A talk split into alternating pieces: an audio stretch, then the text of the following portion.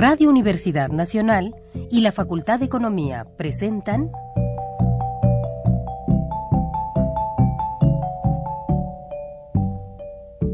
Los bienes terrenales.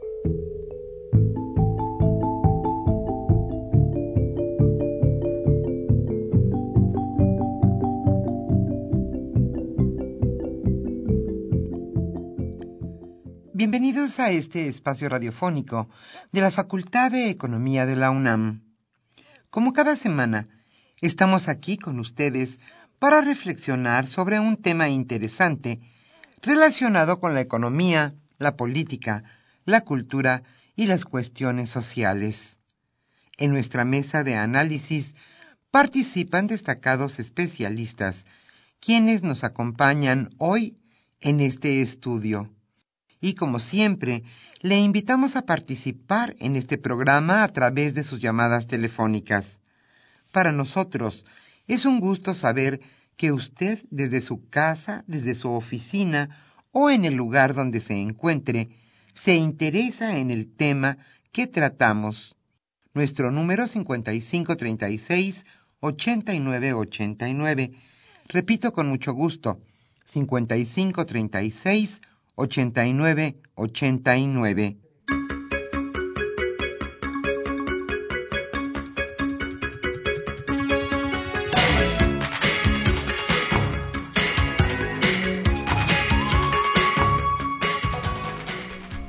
En esta agradable tarde de viernes aquí en la Ciudad de México estamos sus amigos Humberto Sánchez Castrejón en los controles técnicos y Freddy Segura, Pedro Rosales y Jorge Carreto y Andrés Estrada en los teléfonos, así como su amiga Irma Espinosa, quien le saluda y le informa que hoy, en este programa, en nuestra mesa de análisis, el tema que vamos a abordar es orientación y estructura del presupuesto de egresos de la Federación para 2014.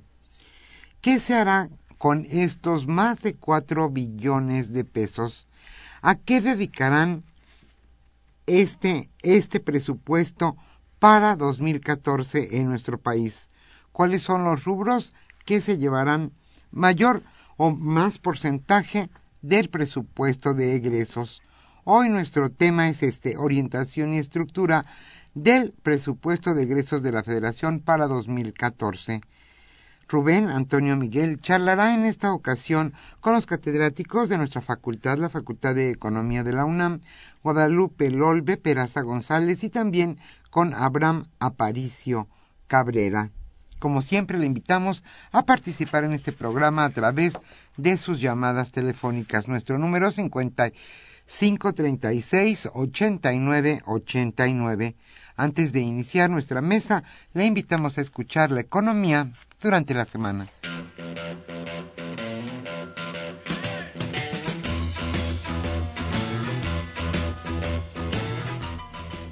La economía durante la semana.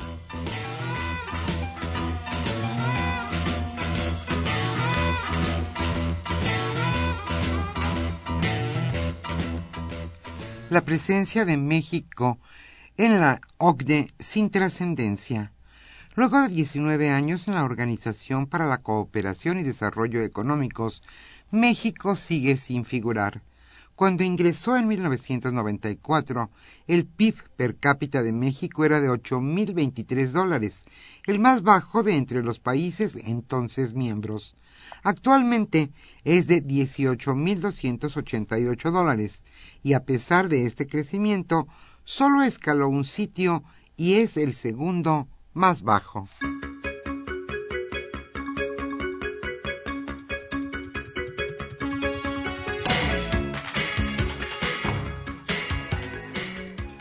Y parece que sí hubo conspiración del pollo. La industria avícola nacional se puso de acuerdo para encarecer el pollo a los consumidores del Valle de México.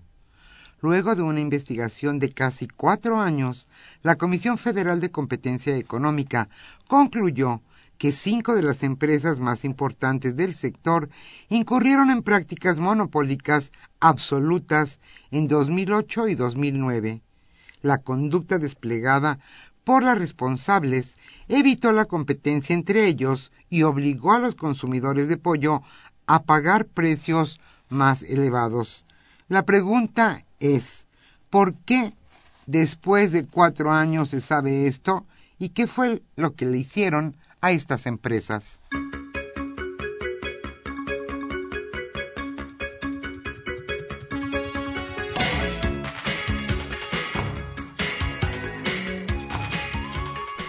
Parece que ahora sí ya casi libramos la recesión. La Secretaría de Hacienda informó ayer que la economía creció 0.8% en el tercer trimestre del año, con lo que se convirtió, con lo perdón, con lo que se revirtió la tendencia de desaceleración presentada en la primera mitad de 2013 y se confirma que no hubo recesión. En cifras anuales, el PIB aumentó 1.3% en el tercer trimestre, luego de que el Instituto Nacional de Estadística y Geografía, INEGI, dio a conocer el dato del PIB, Hacienda volvió a recortar su perspectiva de crecimiento para 2013. La ubicó en 1.3%.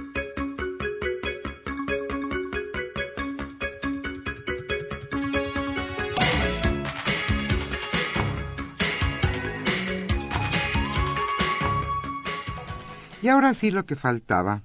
Se apoyará a los maestros en el pago de sus créditos. El gobierno federal destinará cinco mil millones de pesos a un fideicomiso para refinanciar créditos adquiridos por maestros del Sindicato Nacional de Trabajadores de la Educación. El programa plantea préstamos a docentes a una tasa de 18% y plazos hasta de 30 meses para que liquiden créditos adquiridos previamente, estos a una tasa del 43%.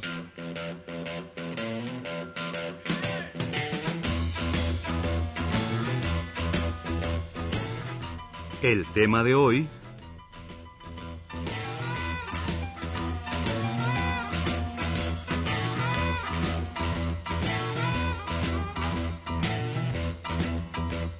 Como señalamos al inicio de este programa, el tema que hoy ocuparemos, el tema que hoy abordaremos en nuestra mesa de análisis es orientación y estructura de, el, de los egresos de la Federación para 2014.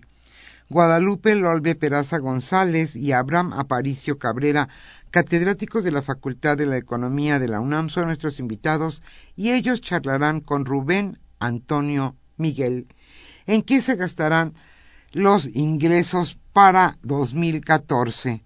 Esa es la pregunta. Más bien, ¿cómo se repartirá el presupuesto de egresos en nuestro país? ¿Qué dependencias serán las que se lleven el mayor porcentaje y por qué? Le invitamos, como siempre, a participar en este programa a través de sus llamadas telefónicas. El libro que hoy estaremos obsequiando es la revista Economía UNAM, que entre otros temas tiene política macroeconómica, reforma sendaria, banca central y la industria automotriz. Le invitamos a participar.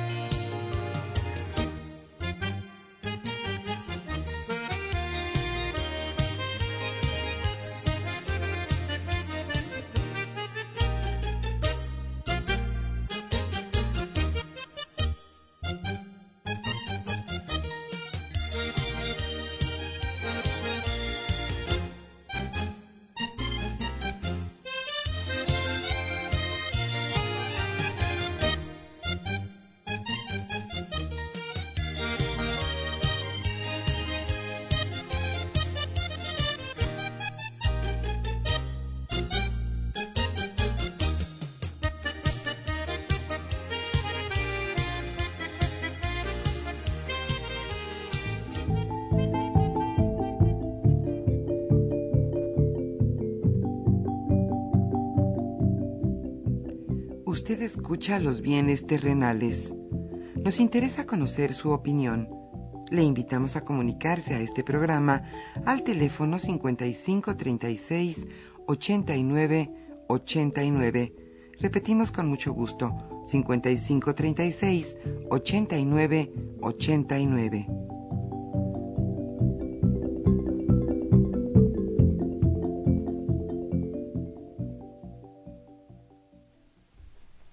Buenas tardes amigos de los bienes terrenales. Es un gusto estar en esta su mesa de trabajo que les ofrece la Facultad de Economía. Una vez más eh, nos acompañan dos profesores de la facultad eh, cuya labor eh, profesional les ha permitido estar en diversas etapas de su vida laboral. del otro lado de la trinchera, yo diría. Esto es eh, apoyando labores técnicas en la eh, elaboración, en la gestión y en la erradicación de recursos a proyectos eh, productivos, a proyectos sociales, a proyectos que de alguna manera se pueden considerar estratégicos para, para el desarrollo económico del país.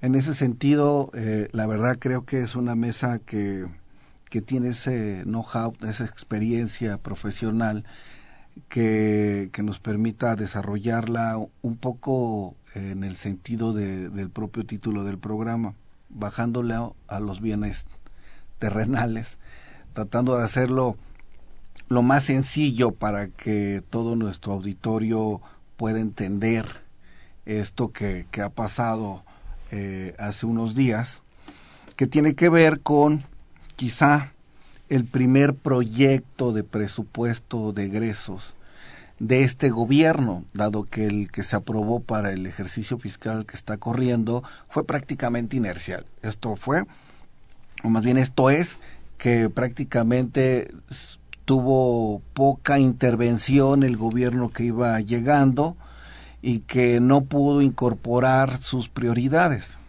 En ese sentido, este programa está orientado a ver si en verdad hay algunas transformaciones que, que, se hayan dado en la estructura del presupuesto, en algunos programas estratégicos, eh, en el cual ya se vea la mano del, primer, del, gobierno federal. La verdad que es un gusto compartir esta mesa eh, de trabajo con, con Lolbe Peraza a la cual este eh, aparte de considerarla amiga es una eh, colaboradora actual en, en, el Congreso de la Unión y al maestro o perdón doctor Abraham Aparicio eh, que, que si bien ahorita está concentrado de tiempo completo en la facultad, ha desarrollado una parte de su vida profesional también apoyando las labores legislativas. Entonces, a partir de esa experiencia que han venido recabando en el transcurso de los años, poder plantear al auditorio cuáles son esas prioridades de gasto en el presente eh, presupuesto aprobado y eh, hacia dónde vamos en ese sentido, ¿no? Entonces, no sé, Abraham, lo ve, ¿quién quiere empezar? Primero a las damas, dice Abraham. bueno, pues muchas gracias, este Rubén y a tu auditorio. Eh, bueno, mira, yo, yo tengo una, una premisa que un presupuesto, el presupuesto de un país o el presupuesto de, en este caso, de egresos de México, al tú ver cómo está compuesto, cómo están viniendo las prioridades, te, te van a dar por sí solos cuáles son las tendencias de la política económica o las nuevas directrices de, de este nuevo gobierno. Eh, en este sentido, eh, sin, sin ser demasiado a lo mejor optimista, yo sí me siento optimista. Ah, veo algunos cambios favorables.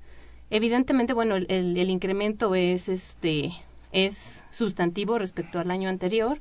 Eh, estamos hablando de más o menos casi medio billón de, de pesos, de los cuales pues muchos sí se fueron a, a, algunos rubros que en otros años y que debo decirlo en el sexenio pasado sobre todo fueron motivo de, de, jaloneos eh, muy importantes dentro de la Cámara de Diputados, ¿no? Y bueno, en este sentido, eh, hay, hay una situación, por ejemplo, que me gustaría recalcar, que es el gran incremento que tuvo el tema en seguridad pública en el sexenio de Felipe Calderón, que en un análisis que, que hice personalmente, pues fue en el sexenio algo así como 700 mil millones de pesos, ¿no? En el tema de seguridad pública debido a la política en ese momento económica y a las directrices de política social que, que tenía el Estado. En este momento veo con gusto que hay incrementos interesantes en algunos rubros de, digamos, este, en educación pública. Otro que a mí me gustó mucho es el de el, el ¿no? En el presupuesto 2012, 2011-2012, el CONACID tenía menos de 15 mil millones y ahorita tiene un incremento simplemente en un año de 5 mil. Que bueno, sigue siendo poco si uno aspira a que la, la ciencia y la tecnología crezca más en el país, ¿no? Sin embargo, creo que ese tipo de señales son, al menos para, para, para mí y creo que para muchos, pues son señales positivas. Abraham, un primer comentario. Eh, buenas tardes, eh, Rubén, eh, LOL. buenas tardes al auditorio también. Gracias por la invitación. Pues bueno, a mí antes de entrar, digo, si me lo permiten, antes de entrar directamente así en, en, materia de los números del presupuesto y cómo quedaron las, las partidas y todo esto, hacer un comentario un poquito general, a nivel, si quieren, un poco teórico, para ubicar un poquito lo que es la importancia del gasto público en la economía. eh, teóricamente, bueno, el, gobierno es un agente económico más que contribuye con su gasto a la demanda agregada, o sea, a, lo que es el, el crecimiento de una economía. Y bueno, se estima que realmente lo que jala una economía pues es el consumo privado, ¿no? que representa más o menos el 75%. Eh, el segundo componente más importante es la inversión de las empresas, que debe representar por ahí entre un 15 y 20%. Y el gasto público, pues normalmente se ubica ¿no? en una economía más o menos este de mercado y digamos eh, eh, capitalista desarrollada o, en desarrollo por ahí de un 8%, ¿no? Y, y ya las, eh, el sector externo, ¿no? Este es lo que hace que al final pues más o menos ahí se se cierre ese ese 100%, ¿no?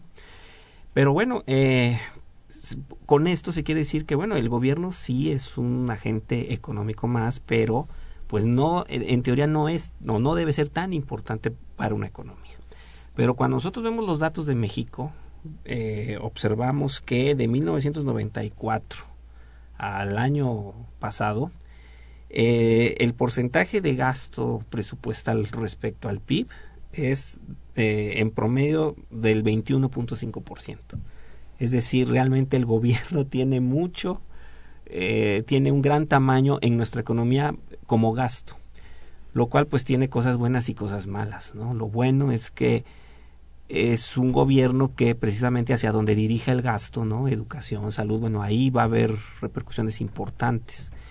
Eh, pero también hay otro problema, cuando un gobierno está, tiene un tamaño tan grande como proporción de la economía, pues compite con el sector privado por los recursos y entonces las empresas pues tienen poca posibilidad también de, de competir contra el gobierno por, esos recursos y eso se va a reflejar en tasas de interés elevadas por un lado, pero por otro lado en que las empresas no tengan una inversión eh, fuerte.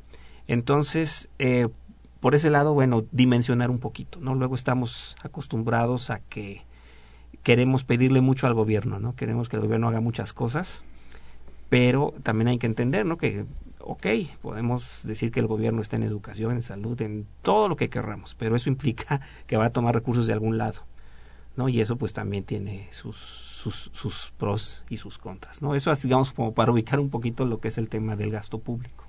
Sí, sin duda no, nos regresas yo creo que al origen de, de, todo planteamiento en materia de política pública. Eh, el, sector público como agente o el gobierno como, como agente económico, pues sí consume, sí este, produce, eh, sí emplea, pero todo esto está financiado con, eh, con una serie de instrumentos que se vienen modificando o, se, o prácticamente en los últimos años han estado estancados. ¿Sí? Esto es, no había habido una transformación importante en términos de quienes contribuyen precisamente para, esa, para, ese, eh, para ese gasto.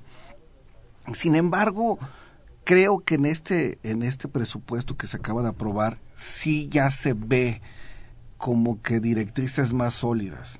Yo eh, en, este foro he venido insistiendo que si alguien con, este, encontraba la banca de desarrollo, pues que me dijera dónde estaba, ¿no?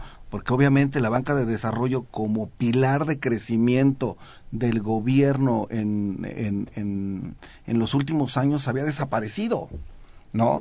Y es una banca de desarrollo que cuya función es precisamente potenciar el crecimiento económico. Esto es alentar la actividad productiva tanto de pequeños, medianos como grandes este, empresas. ¿no? Entonces, esta parte creo que ya, ya se empieza a ver algún cambio. Por lo menos ya no se habla de changarros, pero sí ya se habla de, de fuentes de financiamiento eh, institucionalizadas para poder potenciar y sostener el crecimiento en el mediano plazo. Ahora, sin duda que también, como dices, recogiendo elementos teóricos, la nueva teoría económica que, hoy eh, eh, tenemos a nivel mundial habla ya de que las economías desarrolladas basan y sustentan su crecimiento prácticamente en dos pilares. El desarrollo de la ciencia y la tecnología, que es lo que genera que eh, una economía agregue valor a lo que hace, y la otra, el capital humano. ¿sí? Esto es la educación. Entonces creo que estos elementos, que si bien es cierto, eh, son los que mayor eh, ímpetu han puesto en los primeros, en el primer año de gobierno, creo que van orientados a fortalecer, por lo menos en teoría, estos postulados. Que más adelante se puedan concretar o no, eso será una cuestión que tendremos que analizar más adelante. Pero otro tema que ha quedado un poco desfasado de todo, de prácticamente la economía en los últimos 30 años es, por ejemplo, el sector agropecuario, ¿no? Lo ve hacía referencia a que quienes de alguna manera hemos estado presenciando los debates en el Congreso, podemos constatar que al menos en cinco de los seis años en los que estuvo eh, el presidente Calderón eh, eh, al frente del país, en cinco de los seis años, precisamente por el sector agropecuario, el presupuesto no era aprobado o se tenían que eh, utilizar otro tipo de instrumentos legislativos para poder extender el plazo legal. Esto es, pues, el sector agropecuario era la punta de toque dentro de las políticas públicas. ¿Por qué? Porque no había una política agropecuaria propiamente establecida. Ahora, este presupuesto ya no tiene ese toque, ya no tiene ese matiz que se había dado en otros años anteriores, ¿no? ¿Es esto cierto, Lorbe, tú que estás más cerca de ese ámbito? Sí, pues así como lo comentas, este, bueno, efectivamente los últimos años del, del, sexenio pasado fueron complicados en, en esa materia, ya que la mayoría de las propuestas provenientes del Ejecutivo Federal venían en prácticamente en lo que es el programa especial concurrente, que es un pro, es, es un presupuesto, digamos, dentro del presupuesto, en donde convergen varios ramos y varias vertientes, y bueno, es algo este un poco más, más tardado, que se está manejando, por ejemplo, para 2013, se aprobaron 350 mil millones, pero el asunto antes de, del 2013 era que todos los años dicho presupuesto se manejaba 50 mil, 40 mil, 50 mil millones menos de lo que se aprobaría a finalmente, ¿no?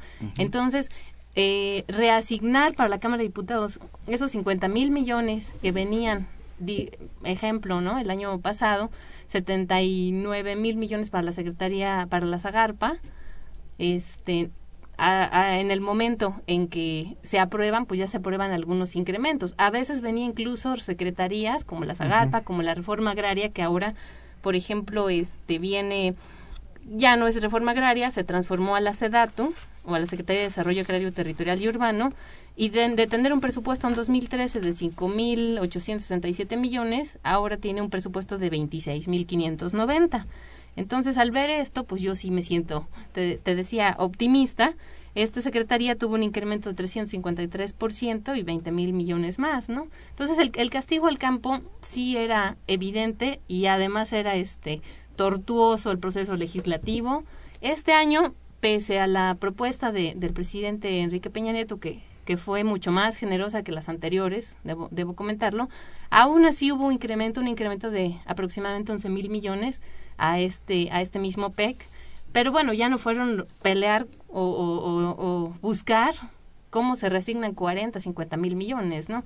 Hay, hay algunos programas que venían un tanto recortados, especialmente de los que antes manejaba la reforma agraria. Dichos programas fueron, este, eh, ahora sí que reacomodados y, y, yo creo que es un, es un buen ejercicio. Este, seguramente el sector agrario en, en un futuro pues seguirá, seguirá buscando pues mayor desarrollo sobre todo para sus es bueno para sus beneficiarios y sobre todo para los productores no creo que una de las grandes premisas que, que, que en lo personal puedo comentarte de, del PEC es que se está priorizando el tema de, del gasto menos asistencial y más productivo, ¿no?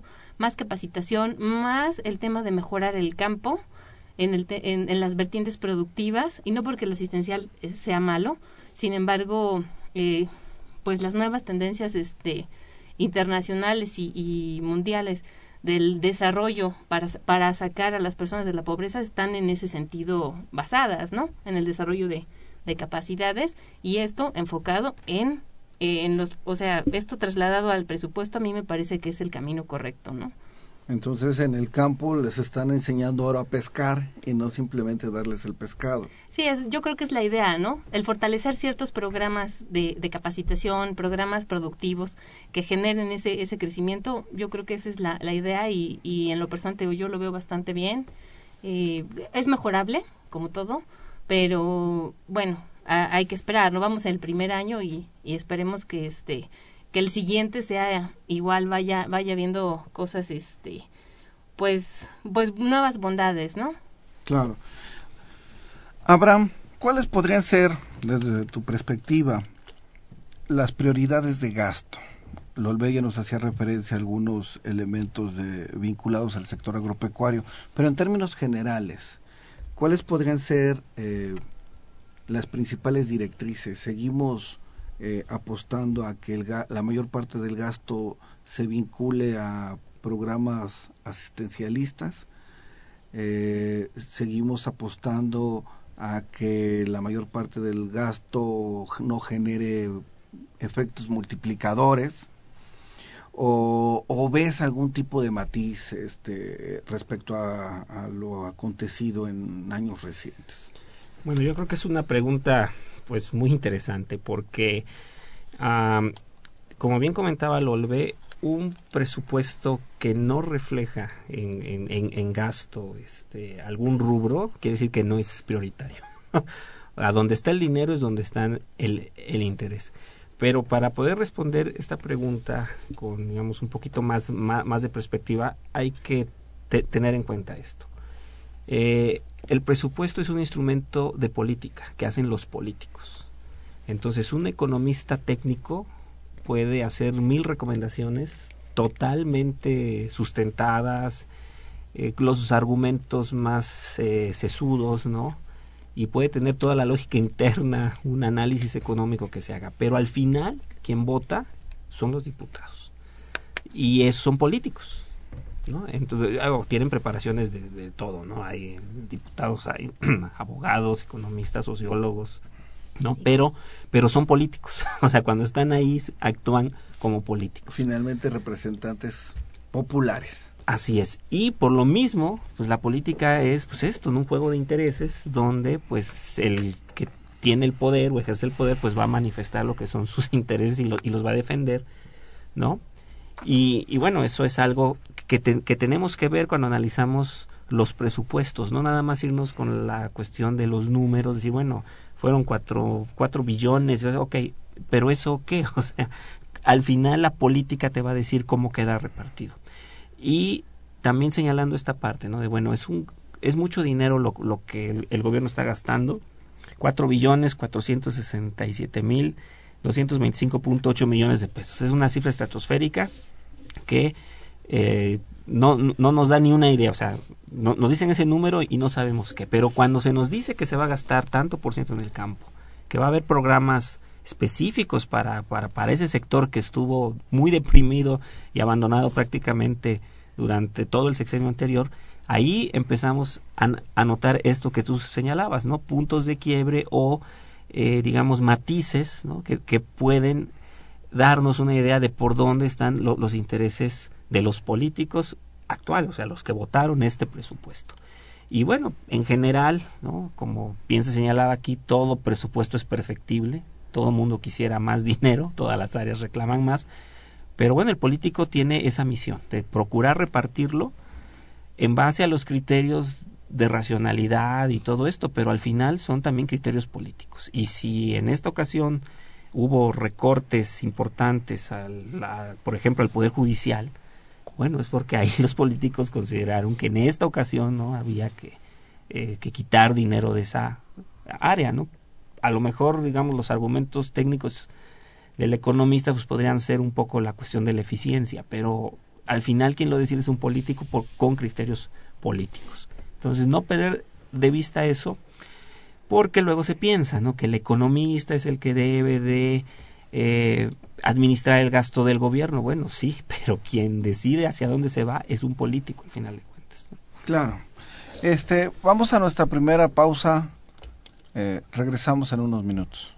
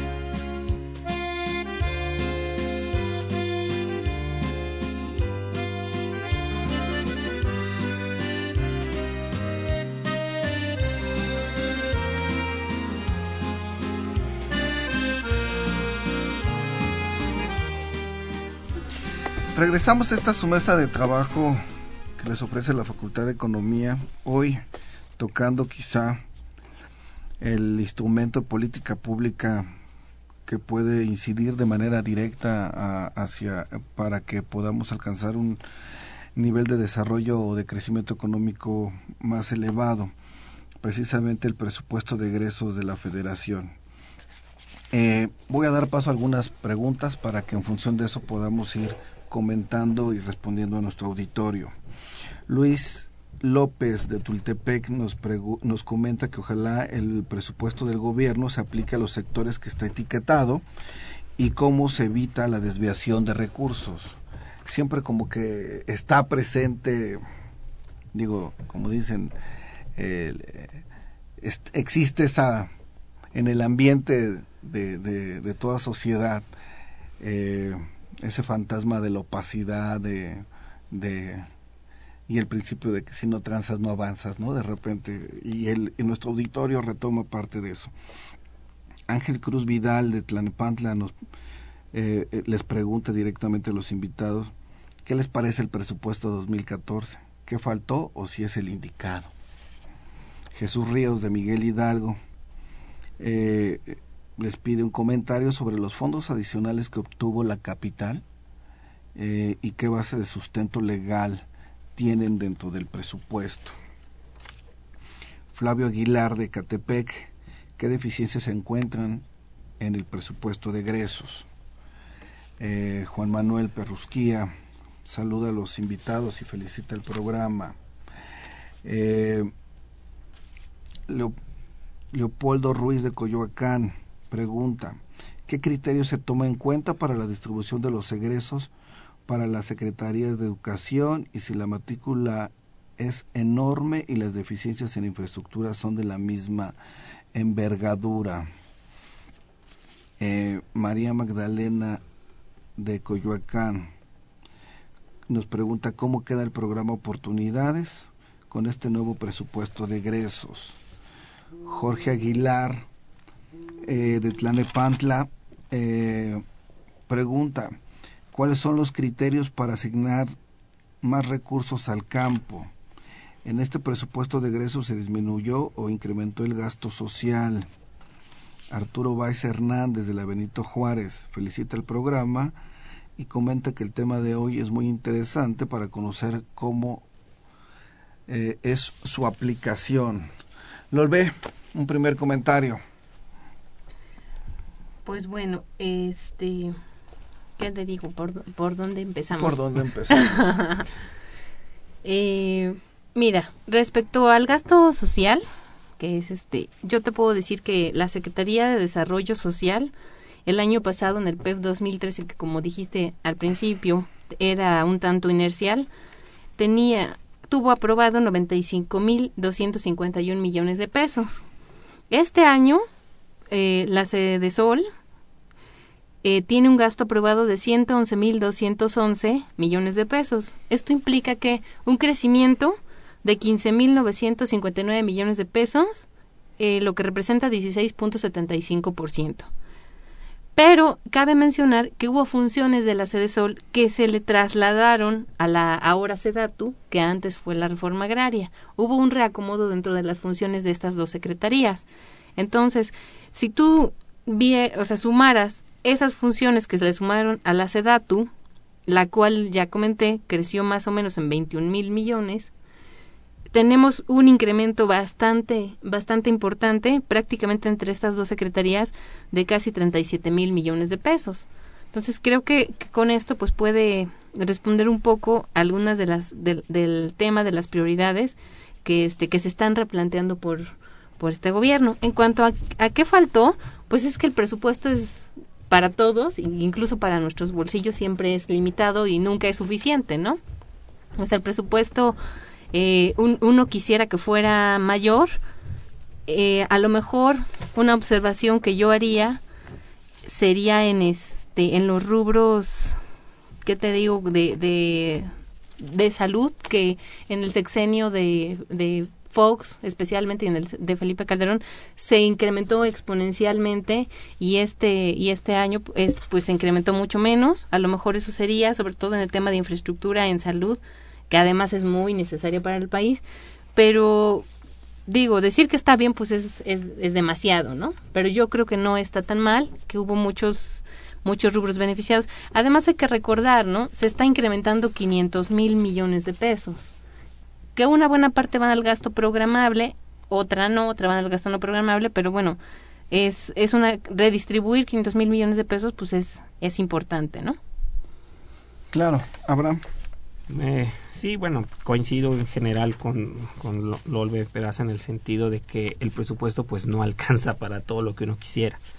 y da la impresión de que el público tiene un poco la perspectiva de que de que bueno hay ciertos eh, temas ¿no? de educación salud del campo que, que son vamos a decir los los básicos y los prioritarios bueno en esos en esos temas eh, podemos coincidir en que en efecto hubo incrementos importantes respecto a lo que se aprobó hace un año entonces se está reflejando eso, ¿no? La voluntad del gobierno, ¿no? de, o, de los políticos, si lo quieren ver así en términos muy generales, ¿no? De procurar que en estas áreas, educación, salud y el campo, exista eh, una función de gobierno que por lo menos tenga eh, recursos, si no los que uno quisiera, por lo menos más recursos de los que tuvo el año anterior, con lo cual se espera que logre pues tener mayores funciones esto de reorganizar las, eh, las distintas este, funciones en, varias secretarías, no quitarle las sedes solo a algunas y pasárselas a otra secretaría, bueno, es parte de todo este proceso de reorganización y de racionalidad que tiene que existir en el presupuesto. Eh, lo más fácil es pues sumarle a todos 10 pesos más y, y ya, ¿no? Pero se trata precisamente de eso, de ver qué áreas son eh, las prioritarias, en primer lugar, y después tratar de hacer una especie de reingeniería presupuestal para precisamente tratar de optimizar, maximizar el uso de los recursos escasos. Eh, definitivamente siempre, independientemente del valor de los miles y miles de millones de pesos que se aprueben año tras año, siempre será insuficiente para las necesidades de este de este país. Y también nada más comentar un poco lo que los radioescuchas señalaban aquí, de que hay esta desconfianza, ¿no? De que la cuestión de que el dinero que se recauda, bueno, ¿en qué se gasta? Bueno, ya se ha comentado aquí algunos rubros, pero yo creo que es una eh, preocupación legítima. Yo creo que todos los ciudadanos tenemos esa, esa, esa duda, ¿no? De, bueno, nos cobran más impuestos, impuestos nuevos o los que hay suben, y qué servicios públicos estamos recibiendo como contraprestación. Y entonces eh, pues surge esta idea de etiquetar recursos eh, de ciertos ingresos ¿no? que, se obtengan para que se garantice que se va a gastar en eso y no en otra cosa. Es posible hacer eso, sí, pero eh, siempre hay que revisar esto, ¿no? O sea, de todo lo que recauda este país, prácticamente la mitad, si no es que más, se va en educación, ¿no? Y ahí hay que pagar este sueldos, salarios, o sea, eh, son muchas áreas, ¿no? Las que hay que tomar en cuenta antes de dar una opinión así tan tajante de si el presupuesto estuvo mal o estuvo bien. Yo creo que eh, tomando todo eso en cuenta podríamos decir que si bien es perfectible como todo, eh, parece ser un, presupuesto que está atendiendo a, las, a los rubros más urgentes de este país, que son salud, el campo y educación. De hecho, un poco lo que, lo que percibo de, de las preguntas que nos hacen nuestros radioescuchas tienen que ver quizá con, con la distribución total de los recursos. Eh, un elemento que ha caracterizado la economía y el, y, el, gasto del gobierno en los últimos 30 años ha sido que prácticamente es estado estable. No se registran grandes este, o ni siquiera pequeños cambios eh, en materia de, gasto. Porque el principio que ha privado es precisamente como, como instrumento de política es esta contracción del gasto para no generar déficits y para no generar desequilibrios estructurales.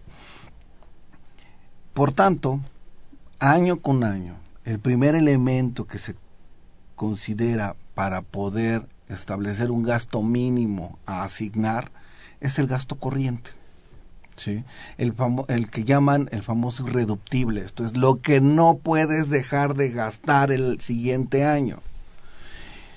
Y este gasto corriente mínimo básico de todo de todo el aparato administrativo y no quiero decir que el aparato burocrático no sino de todo el aparato público, de, todo el sector público, en el cual van maestros, doctores, este, van eh, eh, personal muy especializado, van desde personal de, desde una personal de limpieza hasta los grandes eh, funcionarios o los más altos funcionarios.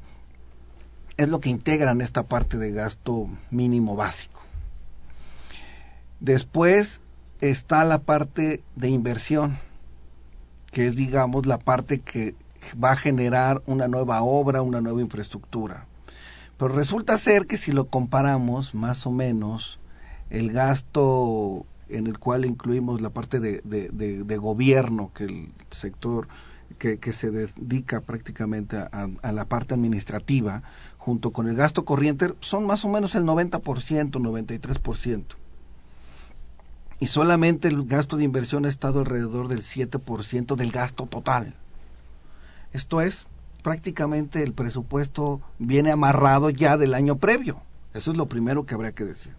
Ahora, precisamente un poco lo que comentaba Lolvé en, eh, en la primera parte, en el sentido de incrementar el gasto en este casi un poco más de medio billón de pesos, tiene que ver con eso, con que es necesario romper esa parálisis para poder generar pues otro tipo de, perspectivas de tanto para el sector privado como para el propio eh, sector público no entonces ya se ve por, por, lo menos de ahí de entrada se ve un cambio. Ahora que hay instrumentos y que existe eh, todavía cierta opacidad pues es evidente. Y esto tiene que ver con una pregunta que nos hace nuestro radioescucha Fernando López de Naucalpan que es profesor, por cierto, eh, nos dice que mientras la Auditoría Superior de la Federación siga sin dientes para castigar la mala ejecución del gasto público, las corruptelas estarán a la orden del día. Eh, que, que, al presidente Peña Nieto ya se le olvidó la Comisión Nacional Anticorrupción que tanto promovió y prometió. Sin duda, existe porque así nos acostumbraron y porque así ha habido cientos de casos, no solamente en el sexenio pasado, sino nos podemos ir sexenio tras sexenio hacia atrás y nos damos cuenta que esto ha sido, yo diría, el pan nuestro de cada día. ¿No? Eh, nuestro radioescucha Alberto Fuentes nos pregunta qué hay de la ciencia y la tecnología, qué porcentaje del presupuesto respecto al PIB está destinado están destinado también hacia los partidos políticos y eh, yo lo primero que les podría decir a nuestros radioescuchas, independientemente de lo que contesten nuestros invitados, es que para cada uno de los conceptos hay que tener mucho cuidado qué tipo de dato tomamos. ¿Sí? Porque, por ejemplo, hay un ramo o un sector, para no llamarle como su nombre técnico, si vemos una clasificación, hay algo para ciencia, hay algo para educación, si nos vamos a otra metodología, tenemos otro gasto en ciencia, otro gasto en educación. Y así igual pasa con salud, lo mismo pasa con, con desarrollo social, de tal manera que hay que tener mucho cuidado qué dato es el, el, que se da y sobre todo porque no necesariamente son comparables.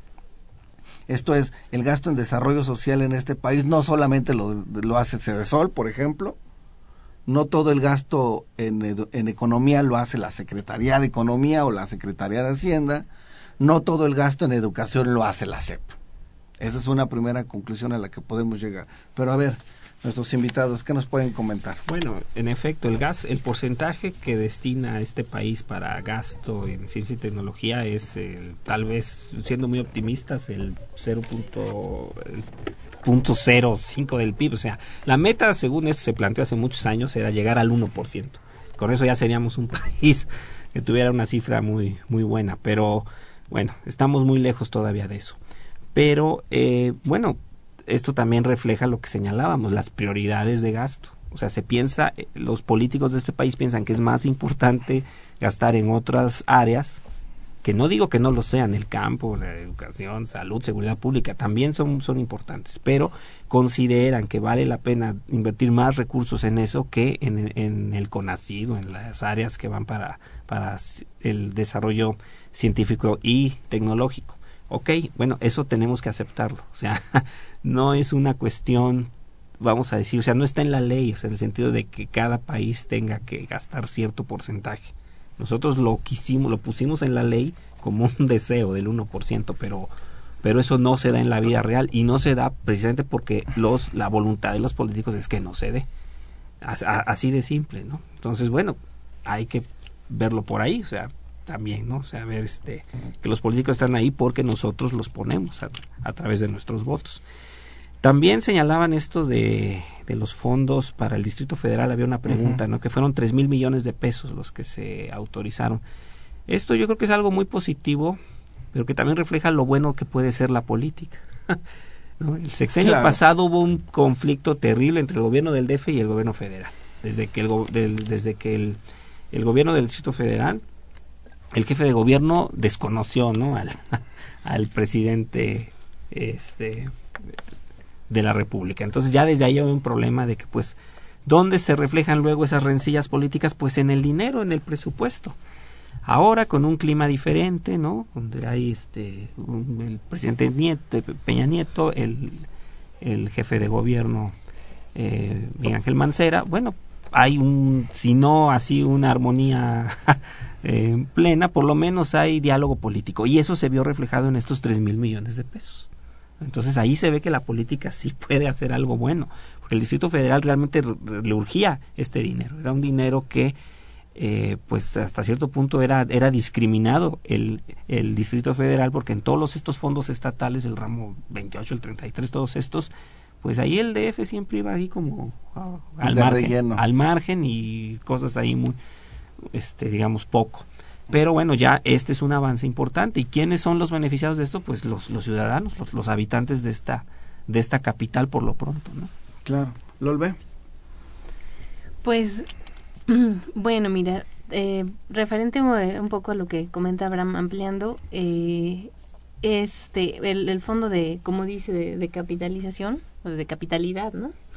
Este pues sí sí ha sido uno de las de los beneficios. También la, integración en el país que eso es una petición histórica del, del, del PRD para que se incluyera el, el, el país dentro de que es un fondo del ramo 33 y bueno pues gracias como dice como dice Abraham la política se, se beneficiaron no ahora un poco en lo que lo que tú comentabas de que el, desarrollo social, pues sí, efectivamente, ¿no? De acuerdo a, las, bueno, las clasificaciones este, internacionales del gasto, eh, nosotros si nos, si nos ponemos a ver cada una de las clasificaciones, sobre todo en la clasificación funcional, pues viendo el gasto en desarrollo social, pues sí podríamos ahí ahí agregar, ¿no? Al tema de desarrollo social lo que es este no solo la SEDATU, sino algunas algunas de las funciones de la Secretaría de Comunicaciones y Transportes, sobre todo la infraestructura rural, la infraestructura en caminos rurales,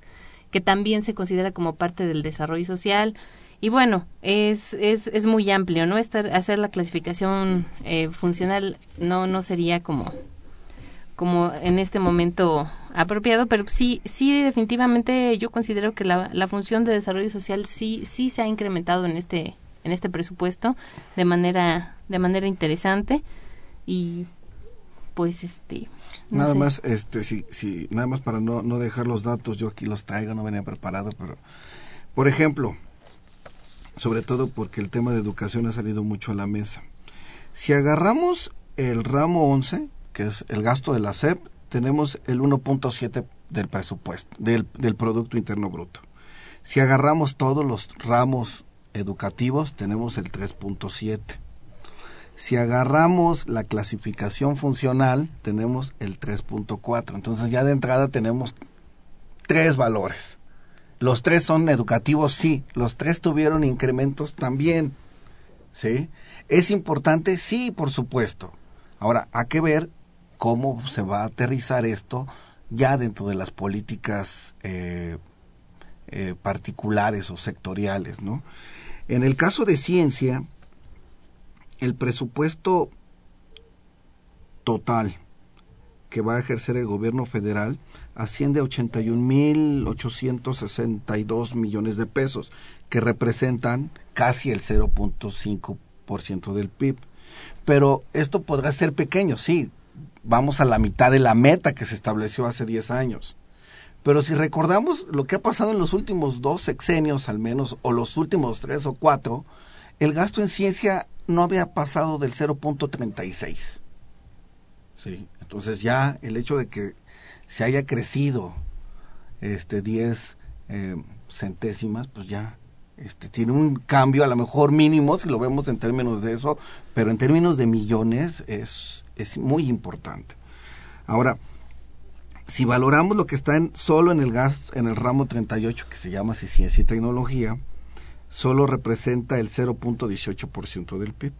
Y obviamente, si agarramos solo el gasto del CONACIT, tenemos un gasto de 25 mil millones de pesos, ¿no? Entonces, bueno, eh, los tres son correctos, sí son correctos. ¿Cuál es el que mejor se, se, eh, se utiliza? Pues ahora sí que ya queda para cada uno de los análisis particulares, ¿no?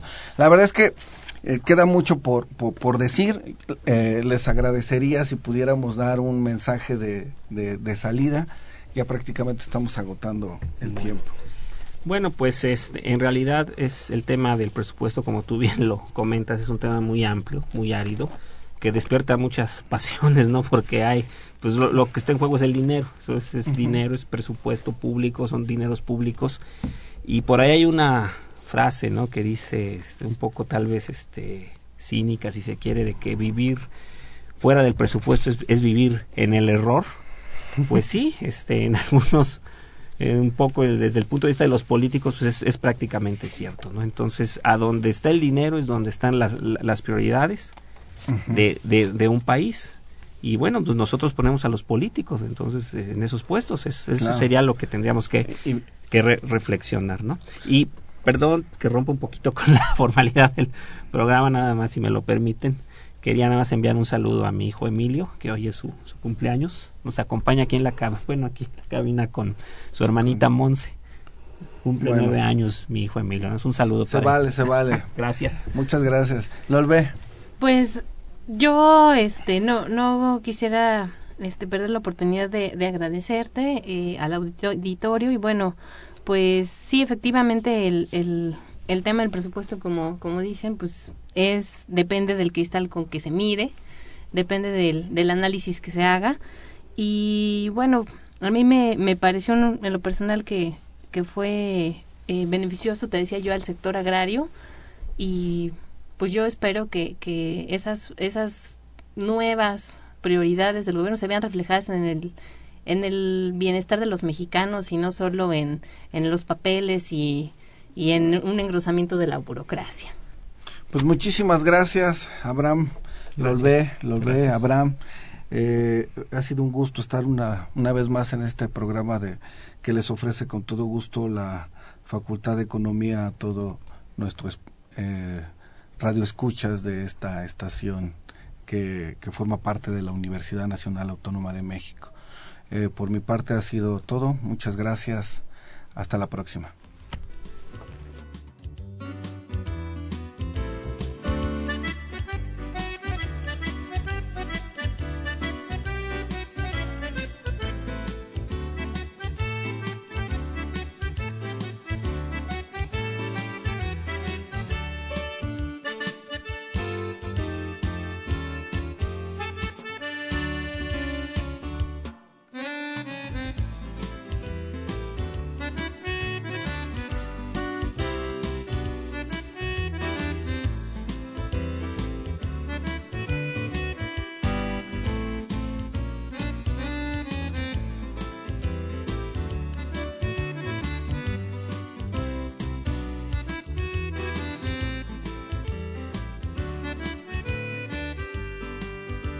Agradecemos su atención y participación en este programa a través de sus llamadas telefónicas y la invitamos la próxima semana a la misma hora en otro programa más de los bienes terrenales.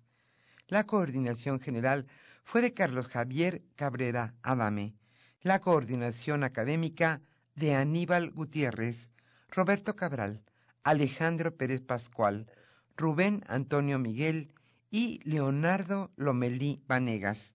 En los controles técnicos, nuestros compañeros Miguel Ángel Ferrini y Agustín Mulia. Y en la voz y producción, su amiga Irma Espinosa, quien se despide de ustedes y le desea un agradable fin de semana.